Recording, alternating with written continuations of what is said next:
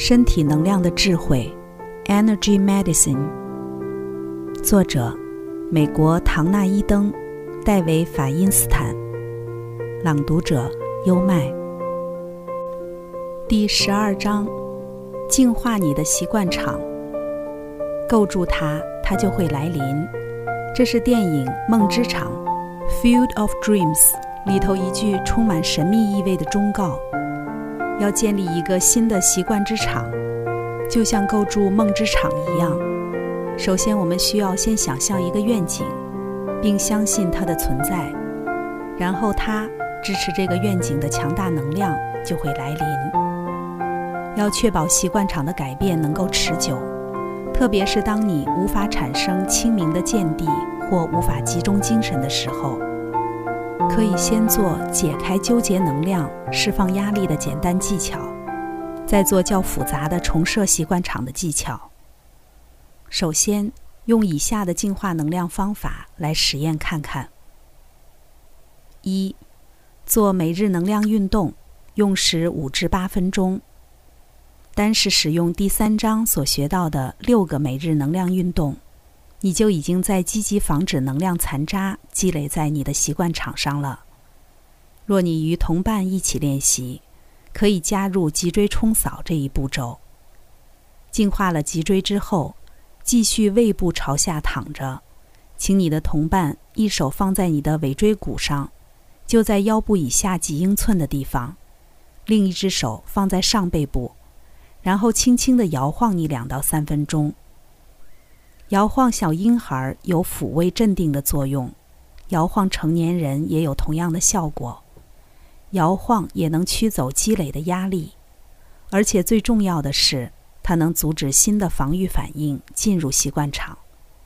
停止摇晃之后，能量会继续在你全身流动。多数人会感到一股愉悦的嗡嗡震动，并感到紧张疏解了。压力还来不及随着老习惯表现出来，就已经消解殆尽了。二，用力按摩颈部与头部，用时一分钟以内。用两手的手指用力按摩你的颈部与头皮，如此能促进你的血液循环，保持能量顺畅流动。也可作为按住神经血管点的准备动作，使它达到最佳效果。三。按住神经血管点，用时三至八分钟。将额头上的皮肤往两边拉开，创造出空间。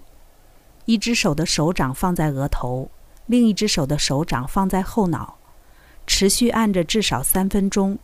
舒服的深呼吸，如同以前提到过的，按住前额的神经血管点，能使血液返回前脑，而且平衡全身的血液循环。另一只手按住后脑，可镇定恐惧点，平抚丘脑下部。它在你的两手之间创造出能量的两极，并连接整个大脑的能量。如果你正处于压力之下，这时前脑试图想出解决办法，后脑则全面动员，打算做出对抗或逃跑的反应。这个技巧能促进前脑与后脑的沟通。你的身体会更放松，僵固的习惯场也会软化下来。想象一个新的习惯场。以下是利用心智力量建立习惯场的基本方针，重点在于你的意图、精神的集中、反复想象、想象的选择以及实验精神。从设立明确的意图开始。要建立一个与你更有利的习惯场，首先你必须先产生这么做的意图。虽然有一些医疗从业人员高估了心智的力量，例如将一个人的疾病追究于没有表达出来的愤怒、不好的态度或被取悦的需要等这种出于善意但却短视且有害的观点。但主流的医疗方式却低估了心智在健康上的角色。精神压力对健康造成负面影响的证据比比皆是。精神的平静、静心冥想、引导观想等可增进健康的证据也日渐增多。你的身体关心你的心智，它会影响你的感觉、你的思想以及你的向往。但是，若你的心智不关心你的身体，如果你的意志力、意图以及行动无法配合身体的需求，你的健康与快乐将大打折扣。驾驭心智力量。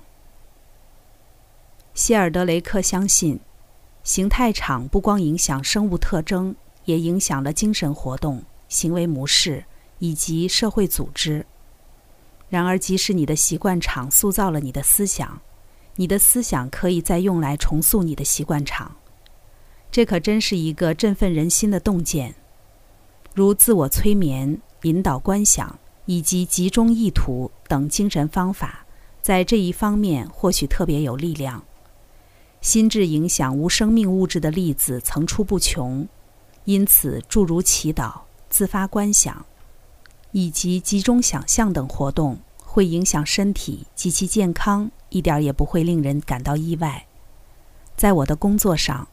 我使用引导观想来改变一个人的习惯场。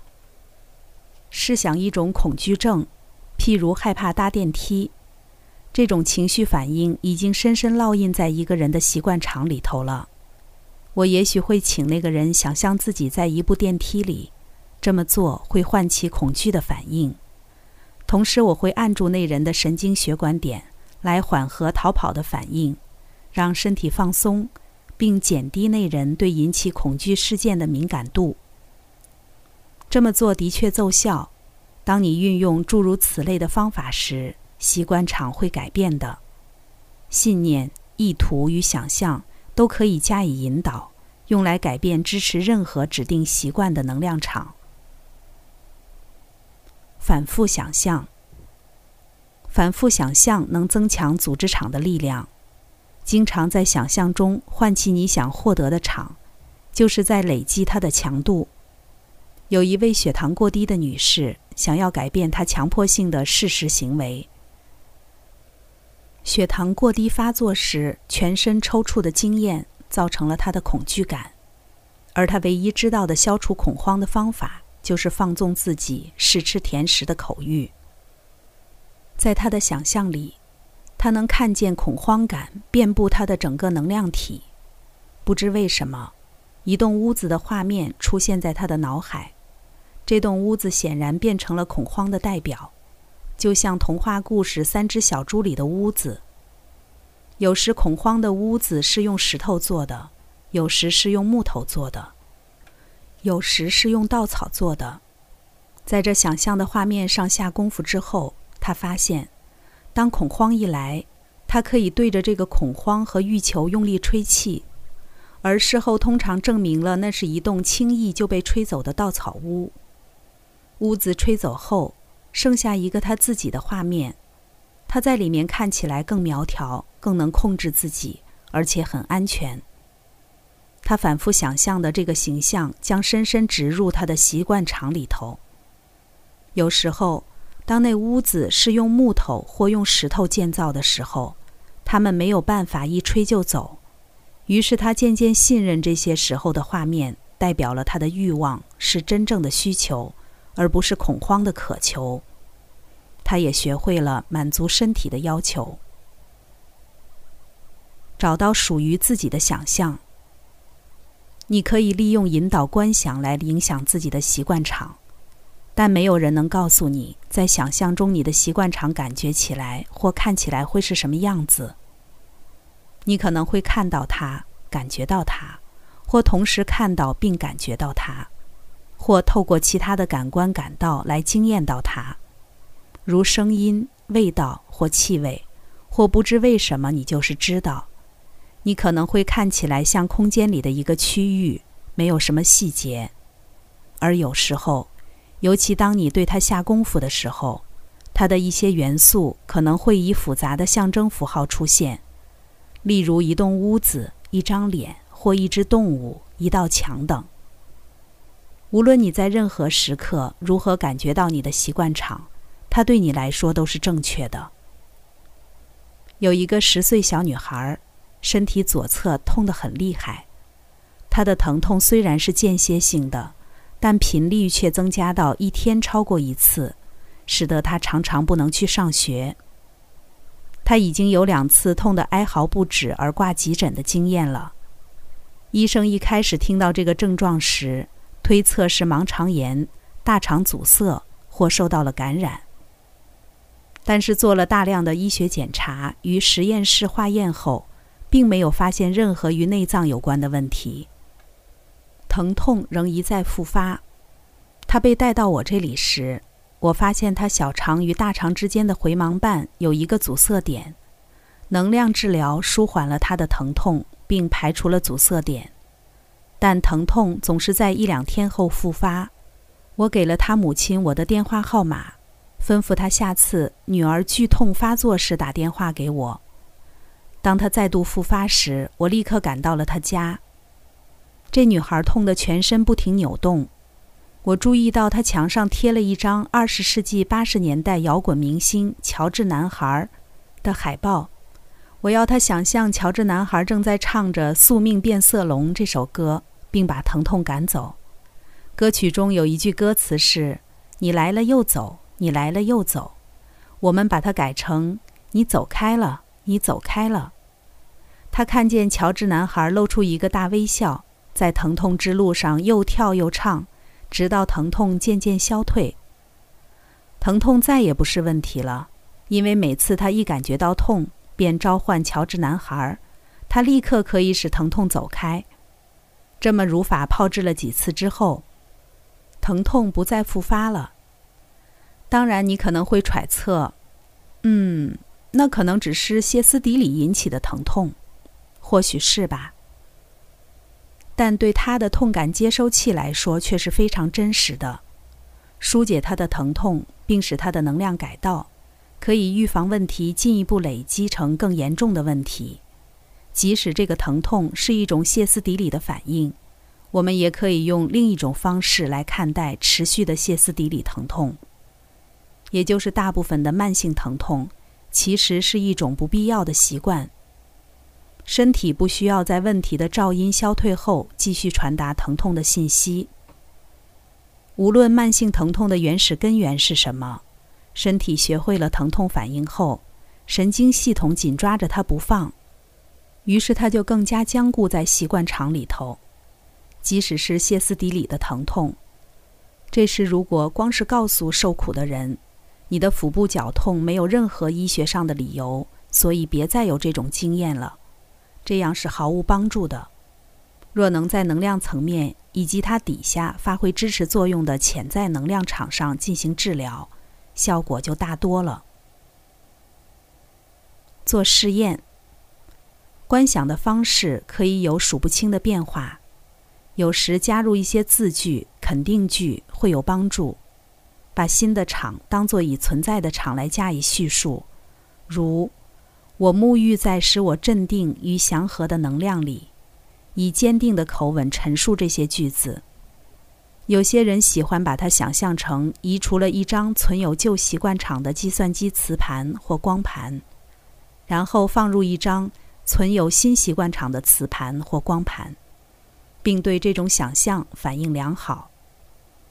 另一个我的病人建议我的与计算机有关的想象是。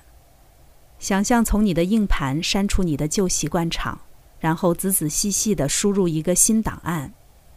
选择一个你想要改变的肉体、情感或行为上的状况，栩栩如生地想象改变已经发生了。看着它，感觉它，听它，闻它，尝它，尽可能使用所有的感官，然后深呼吸。将自己融入这个意象所创造出来的能量场中。观想的技巧本身能够开始改变你的习惯场，它们并非只是心理作用，它们会影响你的神经元，改变大脑中的能量模式。顺随你的能量系统的身体技巧也会让你的努力更有效。它们可以锁定或至少强化你的意图，譬如说。你可以做拉上拉链来加强你的新习惯场，同时想象你融进了新习惯场的能量里头。拉上拉链就是走人脉，它可以影响脑中自我暗示与催眠的部位，也可以打开能量通道，让你所想象出来的习惯场与你更加契合。刚才带来的是《身体能量的智慧》第十二章，想象一个新的习惯场。这里是优麦的书房，欢迎评论区留言点赞，关注主播优麦。一起探索生命的奥秘。